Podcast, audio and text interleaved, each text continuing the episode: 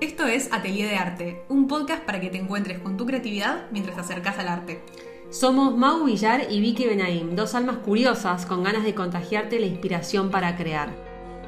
Hola, ¿cómo están? Bienvenidas a Atelier de Arte, este nuevo episodio donde hoy vamos a hablar de nuestro hijito.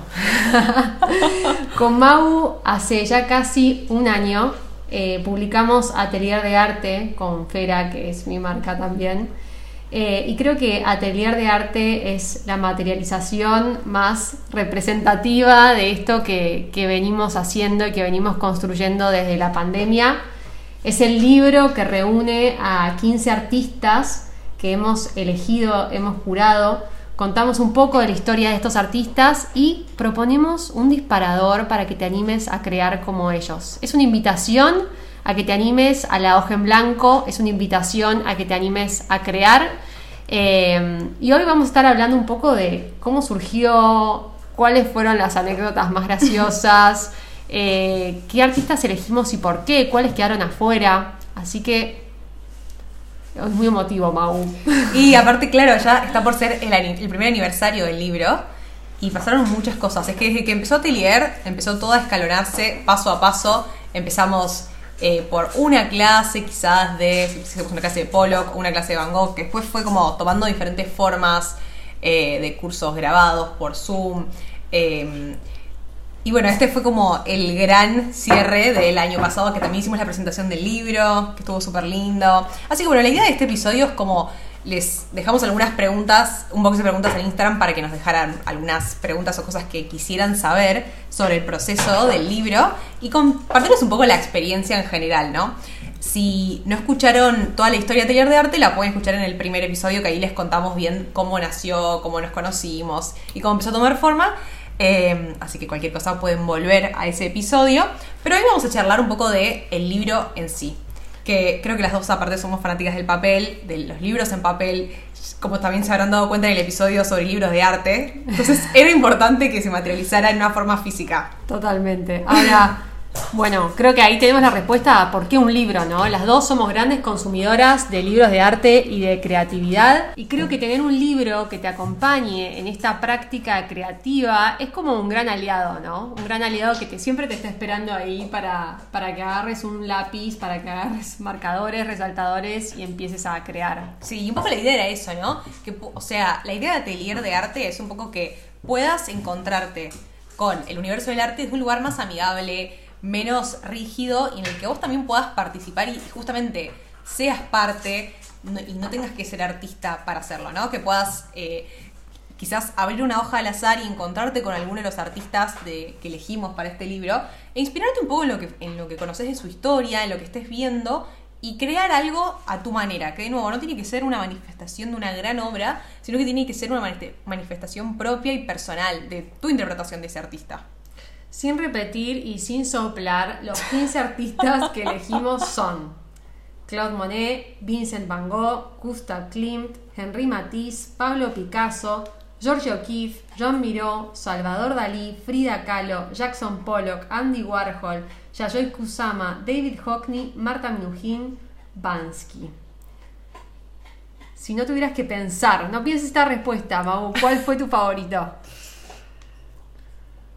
Ay, qué difícil. bueno, se me viene Marta a la cabeza. Ya, me sorprendiste. Sí, no te lo esperabas, ¿no? No. Me, me gustó que incluyéramos una artista mujer argentina que.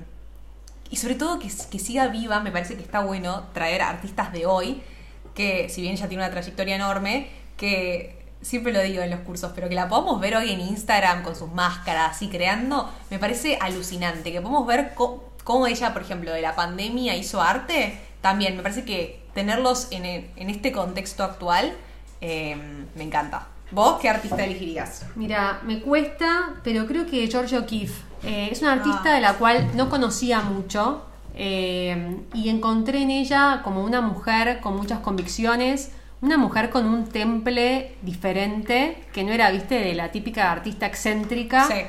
Eh, y una mujer con una vida interior muy, muy, muy rica. Así que creo que me quedo con ella. Mau, contame el que más te costó ilustrar, porque Mau, además, por supuesto, de escribir los disparadores creativos para cada artista, hizo cada ilustración de, de este libro con un amor y con como con un desafío también para ella, ¿no? De, de representar a cada uno de estos 15 artistas en su estudio, de meterse en su intimidad, de, de, meterse en su vida privada. ¿Cómo fue eso y, bueno, cuál te pareció más desafiante? Creo que eso fue de las cosas que más disfruté. Sentía realmente que me estaba metiendo en el atelier de cada uno de ellos y, buscar fotos viejas, sobre todo en los que quizás no hay tanto tanto material y encontrar detalles que tenían en sus estudios, en sus escritorios, en sus lugares de trabajo, fue las cosas que más me gustó. además, por ejemplo, hacía el research de fotos, sobre todo los que tienen más registro fotográfico, me armaba carpetas y me guardaba todo y después me ponía computadora, tablet, o sea, todas cosas donde pudiese ver todas las fotos que tenía e ir como agarrando detalles y ver si se repetían. Por ejemplo, en Georgia teníamos estas plumas, estas piedras que tenía siempre dando vueltas y elegía las que, bueno, más resonaban o creía que más se repetían. Eh, y, de los bocetos y de las ideas que iban surgiendo, me, lo disfruté mucho el proceso. Y te diría que costó, costar, me costó mucho, me costó mucho eh, ilustrar a Van Gogh. Mirá, aunque no te parezca. O sea, más que nada me costó empezar. Decidir por dónde iba a empezar y, sobre todo porque es un artista que, además de admirarle, tengo, siento que le tengo mucho cariño, mucho respeto y mucho amor. Entonces era una responsabilidad enorme, entonces lo fui pateando hasta el final. Em, creo que de hecho cuando hicimos con Vicky el calendario, un poco del cronograma de cuándo íbamos a escribir cada artista, cuándo íbamos a ilustrar cada uno de los artistas, lo fuimos pateando un poquito para el final, para, porque era realmente como la responsabilidad de ilustrarlo. Pero al final lo disfruté. Y creo que si ahora la vemos en el libro, es una de las ilustraciones menos cargadas. no sé si cargada es la palabra, pero como lo quise retratar en su espacio natural, en la naturaleza, pintando sin más que un par de pinceles, un par de pomos que tenía y el paisaje. Es un hermoso ejercicio ponerse a buscar imágenes de los estudios de los artistas. Habla mucho sobre ellos. Eh, bueno, por supuesto, ¿no? Van Gogh no tenía un estudio propiamente dicho porque pintaba al aire libre, a veces pintaba en su, en su habitación Monet lo mismo, iba con su bastidor bien al estilo impresionista y luego quizás terminaba eh, la pintura en su casa, en Giverny, al final de su vida. Eh, pero así como al ver una obra vemos un artista, ver su estudio también nos habla mucho de esa persona, de si era ordenada, si era desordenada, si le gustaba la luz o más la oscuridad, eh, si prefería estar cerca del mar o cerca del campo. Me encanta eso como parte del trabajo para el libro. Sí, y de hecho me divertí también tanto y me inspiró tanto que ahora tengo un tablero de Pinterest que sigo rellenando con estudios de artistas que voy encontrando actuales, viejos. Eh, y, es inspiración también, cuando necesito como una dosis ahí motivacional. Está este artista Damien West, contemporáneo, eh, lo pueden googlear si quieren, eh, tiene un Instagram también, donde él se dedica a ilustrar eh, estudios de artistas y es fascinante. Tienen unos de matiz que te dan ganas de tenerlo colgado en tu pared. Una forma tan hermosa. Y conocimos a este artista por uno de nuestros clubs de atelier de arte que hicimos también sobre, eh, no me acuerdo si fue sobre estudios de artistas. Fue la galería, que, una chica trajo a su galería de arte donde las hicimos elegir qué obras querían colgar en esta galería y trajo a Damien El West. A mí, eh, esto siempre, siempre lo cuento, pero porque creo que todavía tengo ahí un talón de Aquiles. Picasso fue el artista que dejé en rojo hasta el último momento, porque personalmente antes de escribir el libro, eh, siempre fue un artista que me costó mucho, ¿no? Que nunca pude disfrutar de su arte, también entrando en su vida, como que me, resultaba difícil separar a la persona del artista. Bueno, ahí tenemos otro debate para, conversar. Eh, por eso me resultó como bastante intrincado. No me sentía cómoda metiéndome en su vida. Que es como, hay que hacerlo con mucho respeto, ¿no? Como pedir cierto permiso de, poder entrar y descubrir esa sensibilidad, fragilidad, humanidad que hay detrás de cada artista. Pero bueno, finalmente salió y aquí está voy a admitir que no transformó mi mirada sobre él, como que su arte me sigue pareciendo muy desafiante, pero acá está presente en el libro como que para que cada uno elija cómo quiere mirarlo a, Picasso. Tal cual, como desafío para interactuar y ver también qué genera cada artista en cada una, que va a ser distinto y seguramente genere emociones diferentes y sensaciones distintas, impresiones que quizás no sean las mismas en cada uno de los artistas. Y me encanta Vicky porque creo que en algún momento tengamos que hacer algún episodio o algo en relación a esto, ¿no? como la separación del arte y el artista y ver qué pasa con eso. Sí, totalmente. Eh, es como en la vida cotidiana también, ¿no? Es como que muchos genios de la historia y de hoy tienen puntos cuestionables en sus vidas, como también muchos de nosotros, digamos. No somos perfectos y viste que también al convertirse en íconos solemos idolatrarlos, solemos ver como el lado A de esa persona, de ese artista, y ese lado B queda como abajo de la alfombra. Y cuando te metes en la vida sale toda la luz. ¿Y cómo fue, por ejemplo, llevar eso a las biografías de los artistas? ¿Qué les elegías como eh, que se quede? ¿Qué elegías sacar? ¿Cómo fue ese proceso? Bueno, a mí me gusta como buscar la información en la mayor cantidad de lugares posibles. Tengo como mis fuentes responsables de información y lo que hago, ya sea eh, de lectura o visuales o podcast también, me nutrieron un montón. Entonces, lo que hacía era como, bueno, hacerme una bajada informal de toda la info que quería meter y un poco cronológicamente, ¿no? Porque la idea de contar el relato de la vida de estos artistas es seguir eh, una cronología y ver, hacer la curaduría de qué queda dentro y qué sale, porque quizás no es relevante para la finalidad de, de comprender y de conocer a este artista. Así que sí, algunas fluían mucho más, era como sí, era un cuento que podías contar casi de un tirón, te diría. Y otros era como capaz la información más difícil de encontrar. Por ejemplo, vas a Bansky, Bansky, el famoso artista del street art, anónimo. Sí, hay mucha información de su obra, pero de su vida hay poco. Entonces capaz ahí me fui más por los actos más controversiales de su carrera artística, desde que cuando destruyó la obra o cuando puso un puesto eh, disimuladamente en el Central Park vendiendo, vendiendo sus grafitis y nadie sabía si eran reales o no. Hago una, un pequeño paréntesis para decirle que el otro día le mandé a Vicky un TikTok que vi de una chica. Ay, no lo vi. Que, ¿Sí te acordás? Ah, sí. De una chica que eh, está como emocionada, toda así, empieza a hablar en el TikTok diciendo, creo que acabo de ver. Y se arma toda una teoría de que vio en el metro de Nueva York eh, un puestito también de este estilo, que creía que tenía un Bansky original y la gente en los comentarios le ponía que sí, que no, que podía ser, que no, que le habían estafado. Y decían, en cualquier caso, gasté 50 dólares eh, y quizás tengo un Bansky original. Bueno, Así que que genere eso ya es divertido. Cuento rápido esta anécdota de, de Bansky, que siempre se burla del mercado, ¿no? Él puso un stand en el Central Park, en este parque enorme de Nueva York, donde era un puesto callejero donde se colgaban una serie de grafitis que parecían los de él verdaderamente, pero que si estás ahí, vos jurás y perjurás que es una copia. Es una reproducción, claro. Lo atendía un señor así que no tenía mucha pinta de art dealer. Cuestión, eh, solo hubo creo que dos o tres ventas durante esa jornada. Lo compraban creo que por 30 dólares.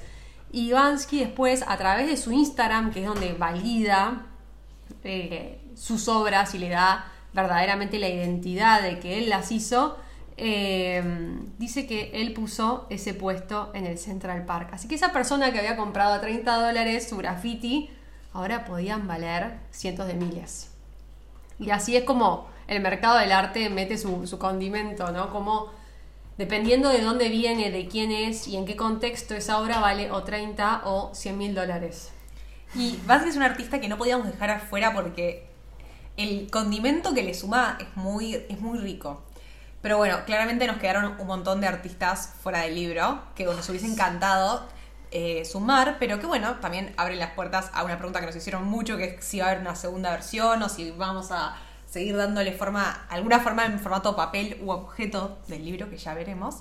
Pero queríamos contarles algunos de los artistas que quedaron fuera, ¿no? Quedó tu amado español, Joaquín Sorolla. No puedo creer cómo quedó fuera de estas 15, de esos 15. Sí. Es que también, ¿qué pasa? La historia nos ha compartido y nos ha mostrado muchos artistas hombres, que tampoco queríamos que el libro quedara monopolizado por solamente artistas hombres, eh, que bueno, la verdad que la, la historia los favoreció bastante a nivel compartir su obra y bueno, cosas históricas que todos sabemos. Em, pero bueno, entonces también queríamos darle lugar a las mujeres, sobre todo cuando teníamos el espacio de 15 artistas. Entonces, encontrar como de alguna forma eh, un balance entre la diversidad. Totalmente. Bueno, eh, otro argentino que nos faltó es Julio Leparc, que si bien, bueno, es uno de los más artistas, eh, los más conocidos a nivel nacional e internacional, vive en Francia, eh, me imagino un disparador con obras de Julio Leparc muy divertido. Eh, bueno, Basquiat nos quedó afuera, Marina Abramovic, Mark Rothko, William Morris, etcétera, etcétera, etcétera. Así que va a tener que haber una segunda edición. Si tenés algún artista que amás y que te encantaría que sea parte de Atelier, eh, está bueno que nos lo sugieras porque así vamos enriqueciendo esta waiting list que nos quedó acá para la segunda temporada. No, y aparte me encuentro con un artista y digo, che, para, pero ese estaba buenísimo para un disparador del libro. Pero bueno, Sí. también lo que pueden, que les dejamos como disparador, es que tomen los disparadores que fuimos poniendo en el libro y quizás incluso le den una vuelta de tuerca y lo, o hagan un remix de artistas. ¿Qué pasaría si Kit Haring se encuentra con Van Gogh y qué podrían crear juntos, no? Como en esto del remix de artistas, está bueno. Está bueno como jugar y animarse a ver qué, cómo serían esas conversaciones. Y de nuevo, sacar el arte de ese lugar tan rígido y traerlo como a un espacio de exploración. Mau, eh, las ilustraciones de este libro las hiciste en tiempo récord, ¿o no? En tiempo récord. Tenía una fecha de lanzamiento que luego adelantamos, cosa que nunca sucede, y fue tipo, ok, yo puedo. Un artista por día. Hiciste una de estas ilustraciones por día. Fue un montón. ¿Te agobiaste en un momento? Dale, Mau. Ah, vale decir todo. No, no. La verdad que creo estábamos bastante organizadas como para hacer que llegábamos bien, pero bueno, era como no hay ningún día que perder, digamos. Sí, me sirvió mucho esa semana, una de las últimas semanas en la que me encerré literal de 7 a 7 a trabajar. Una semana toda lluviosa, así que fue clave eh, a trabajar mucho en, en avanzar con las ilustraciones. Pero bueno, quería como darle a cada una también su, su mm, como su espacio. Y que, y como para decantarlas también, como que me iba armando estas carpetas donde iba buscando estas fotos de referencias o imágenes. De varios tengo libros, de otros varios tienen mi mamá libros que le- se los pedí prestados. Entonces tenía como todo, estaba como rodeada. Me hizo acordar a cuando en las películas se arman el mapa, vieron cuando están buscando sí, a alguien. investigación. Sí, sí, sí, de investigación. Pero con cosas que había en los escritorios. O sea, de links. Literal. Entonces, nada, fue un proceso re lindo. Sí, se hizo eh, como intenso. Fue re intenso. Pero, pero al mismo tiempo es como que eso acompañaba el estar conectada con el proyecto y no, gene- no genera eso que a veces cuando tenemos un deadline muy lejano, uno cuelga. Lo que fue intenso también fue la grabación del contenido de preventa. Con Mau dijimos, bueno, vamos a filmar al Malva como una experiencia en la que conversamos de arte, creamos inspiradas en las obras que vemos ahí. Bueno, vamos al Malva, pero era como todavía recién salidas de la pandemia, estaba todo recontra exigente. Cuestión fue muy estresante, creo que fue más estresante que terminar el libro ese encuentro, porque estábamos solo nosotras dos, con el celular. Las dos con tipo cargadísimas de libros, llevábamos libros, llevábamos eh, acuarelas, llevábamos lápices y muestras de atelier. Entonces íbamos filmándonos una a la otra. A mí se me cayó el celular, ruido, en una sala súper silenciosa. Porque pensábamos que íbamos a poder, quizás, no sé, frenar e inspirarnos y mostrar. Claro, llegamos y ya era como, eh, es el recorrido, no pueden volver atrás No una vez que atrás. pasan. Eh, no pueden quedarse más de 20 segundos en cada en un espacio parada, tienen que mantenerse en movimiento. Y, todo, y claro, como estábamos solas, porque nadie iba al muse- a los museos en ese momento, no sé si nos tocó una mañana muy tranquila. Cuestión que todos los guardias eh, nada, viste, como en, en una Nos situación miraban. como de que estaba todo muy estricto realmente por el COVID, entonces no podíamos hacer casi nada. eh, y en ese contexto queríamos grabar un poco de contenido para compartirles lo que era la experiencia del libro para nosotras. O sea, Eh, creo que quedó bueno, pero tras bambalinas fue como todo lo que no proponemos y todo lo que no promulgamos desde Atelier de Arte, que es como recorrer el museo con el celular toda tensionada, apurada. Bueno, todo eso hicimos. Pero el material quedó bueno, me Tal parece. cual. Pero bueno, después también fuimos a un café y ahí nos expandimos más Sí. nos pusimos a crear ahí, que también está bueno. Eh, eh, cuando a veces quizás no, las situaciones no dan para documentar en el momento, poder darse después ese espacio eh, para hacerlo en otra situación o en otro contexto que sea más factible. Por otro lado, queríamos compartirles también lo que fue la experiencia de organizar cómo iba a ser el armado del libro, la estructura. Bueno, que es algo que también trabajan en Fera con Chatín Kanchak a nivel libros. Eh, así que contarles un poco eso, ¿no? En, en abril de 2021 fue la fecha de preventa. De preventa. Eh, ahí el libro recién se manda a imprenta, digamos que todavía no lo tenemos en depósito. Pero para que el 18 de abril empiece la preventa, vos un mes antes tenés que casi que haber tenido listo todo el diseño de, digamos, del libro. ¿Qué implica el diseño? No solo las ilustraciones de Mau, sino también el diseño gráfico, es decir, el montaje de todo lo que es el texto y lo que es la preprensa. Entonces, para llegar ahí tenés que, como, desde que surge la idea hasta ese momento, entrar como en una carrera en contra del tiempo o a favor del tiempo, que implica como, primero, ver un poco la maqueta, ¿no? ¿Qué, qué contenido va a incluir este libro? Al principio creo que iban a ser cuatro páginas por artista, después terminamos extendiendo a, seis para que pudieras completar ahí mismo la actividad. Eh, me acuerdo que también al comienzo la, ilustración del artista no iba a tener una página completa, ¿te acordás, Mau? Hasta que mandaste la prueba de Yayoi Kusama, que era increíble, con un nivel de detalle, que era una pena realmente achicarla. Entonces, bueno. Bueno, es que en realidad eso fue era como el desafío de decir, ok, ¿cómo llevamos visualmente esta idea del libro? Entonces, hablando con Vicky, dijimos, bueno, probá, Mau. Yo dije, bueno, vamos a probar. Y dije, bueno, también ver eso, de qué forma podía conectar con, digamos, porque creo que también la primera ilustración lo que iba a hacer es como plantear un poco más o menos la línea de hacia dónde iba a ir a nivel estilo y estética la parte de ilustración. Y ahí fue que definimos, ok, vamos por acá. Y ahí fue que dijimos, le damos una página. Esta ilustración me es, da mucha pena ponerla en un tamaño más, pequeño, vamos por esto a página entera. Entonces ahí definimos que la biografía iba a tener dos páginas, eh, que íbamos a incluir como tres además como puntos claves de cada artista y luego el disparador creativo en una carilla para que te quedara una doble página libre para tu creación. Bueno, una vez que definimos esa maqueta, armamos un Excel y terminamos de elegir a los 15 artistas para este libro. Y a cada uno de los artistas le pusimos una fecha de entrega. Creo que entregábamos dos por semana. Tres. Tres, por, semana. Así intenso. Tres por semana. Por ejemplo, Tanda 1, Henry Matisse, Salvador Dalí y Andy Warhol para el 5 del 2. Para el 12 del 2 Vincent Van Gogh, Keith y Jackson Pollock. Era un ritmo Era un ritmo intenso. y lo mejor fue que cuando Vicky me, propone hacer el libro y me dice, bueno, no sé qué, me dice, bueno, el libro se publicaría en abril. Yo tipo, bueno, es cerca, pero está bien.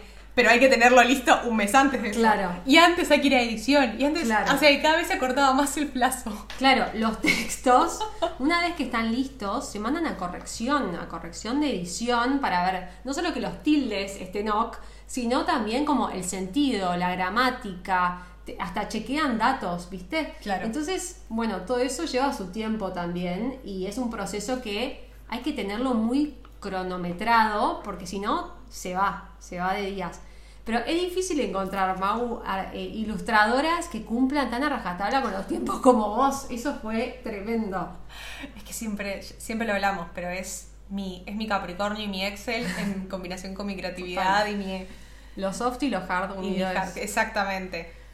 Eh, así que eso fue un poco como el timing y el proceso de, escribir el libro. Hacíamos un call por semana, ¿no? Como para ponernos en común lo que, lo que íbamos descubriendo y hallando, porque para las dos fue un proceso súper rico, ¿no? También muy introspectivo. Sí. Muy de esto, de nuevo, meterte en la vida de un artista. Es también como tocarte con puntos de conexión con, cada, con cada uno de ellos. Y lo que decías de Picasso es como encontrarte con qué, cosas genera en vos, buenas, malas, desafiantes, alegres, que te conecta con un tipo de emociones u otras, que es parte de lo que genera el arte, que uno no, entra como con una persiana de, vidrio, sino que realmente te, dejas afectar o, entras en, en un mundo que te desafía a eso, ¿no? Entonces como parte del, del proceso fue como encontrarnos con, con lo que queremos compartir en el libro, que es que también uno pueda encontrarse a su manera con el arte.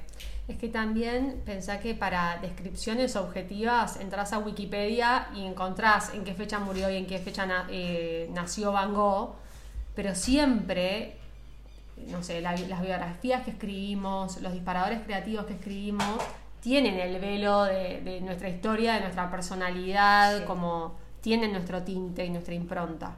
Y nuestra forma de querer compartir, acercar y ver arte, ¿no? Que no tiene que ver con eso, algo tan lejano, sino que tiene que ver con hacer la experiencia personal. Y me encantó que al libro le agregamos un QR, bueno, dos QRs. Uno con una playlist para que puedas escuchar mientras lo haces. Y otro para crear una especie de galería virtual donde la gente va subiendo sus creaciones eh, a la distancia, ¿no? Y es muy rico ver cómo cada uno lo lleva para, para su lado Sí. y cómo hay una diversidad de resultados a pesar de ser la misma consigna. Sí, y que el libro se termina de completar con sus creaciones, ¿no? Con lo que ustedes van creando, con lo que ustedes van compartiendo. Y también ver sus fotos es, nada, además de ser hermoso porque es lindo ver cómo ustedes ya lo tienen y lo están usando, es recontra inspirador ver cómo cada uno lo hace realmente propio y escribe cosas en los márgenes y les pone post-its, papelitos, cosas que salen. Eh, una, una amiga mía que le encanta la astrología, lo que hizo fue no- anotar como el ascendente, la luna de cada uno de los artistas y entender por qué entonces había la- existía esta rivalidad Buen entre artistas. Es algo interesante a explorar, ¿eh? Me lo fue contando ella que sabe mucho de, de astrología y me pareció súper interesante. Y también entender si ella conectaba más con algunos artistas o no a partir de esa mirada. Muy bueno. Muy bueno. Eh, así que creo que es un ejercicio que está bueno como para, para, para probar y también que, que realmente el libro lo puedan hacer propio. Lo, que es un libro como. Quizás los libros de arte los, los tenemos como bien impolutos ahí, hermosos. Y este es un libro para llevar a todas partes, manchar, probar, para equivocarse. O sea, no queremos que guarden ninguna doble página en blanco para una mejor ocasión que no sea como la de experimentar y jugar y probar ahora. Y Bonus Track viene con un código de descuento también para nuestros cursos grabados en Academia Fera. Tenemos dos cursos, uno es de Matisse y otro es de Van Gogh. Los dos están en el libro, por supuesto. Y eh, con, si tenés el libro puedes acceder a un descuento interesante en esos cursos también como para seguir profundizando Sí, y seguir poniéndole zoom a estos artistas. Y que tienen la misma propuesta, ¿no? De que vos hagas propia esa experiencia, que puedas inspirarte y que vos también te animes a crear, seas o no artista, te hayas o no pintado, dibujado, hace, no, no se haya agarrado unas acuarelas hace mil años y que igual puedas divertirte en el proceso de eh, conocerlo también a través de las manos, ¿no? Y como tomar notas con pinceladas y ver qué cosas surgen de eso. Bueno, Mau, el libro ya está no solo en Argentina, sino también en Chile, en Uruguay, en Perú, en Colombia. Ha llegado a, muchos países de Latinoamérica, con lo cual es un orgullo total. Bueno, está en fera.com.ar también y en puntos de venta de toda Argentina. Eh, así que nada, es como que para nosotras es un orgullo poder ver este como abanderado de nuestra causa de atelier Sí. de arte recorriendo kilómetros y kilómetros, ¿no? Sí, y nos encantaría ver si lo tienen en sus fotos que estuvieron creando, así que compártanlas y nos pueden etiquetar, así también las compartimos y seguimos como expandiendo estas ganas de inspirarnos en estos grandes artistas y hacerlos propio también, encontrar como nuestro camino a partir de eso. Así que gracias por sumarse a este episodio, esperamos que les haya gustado. No dejen de compartirnos sus ideas, compartir este podcast también eh, este- y, y este episodio si les gustó y nos vemos en el próximo. Nos vemos, chao chao.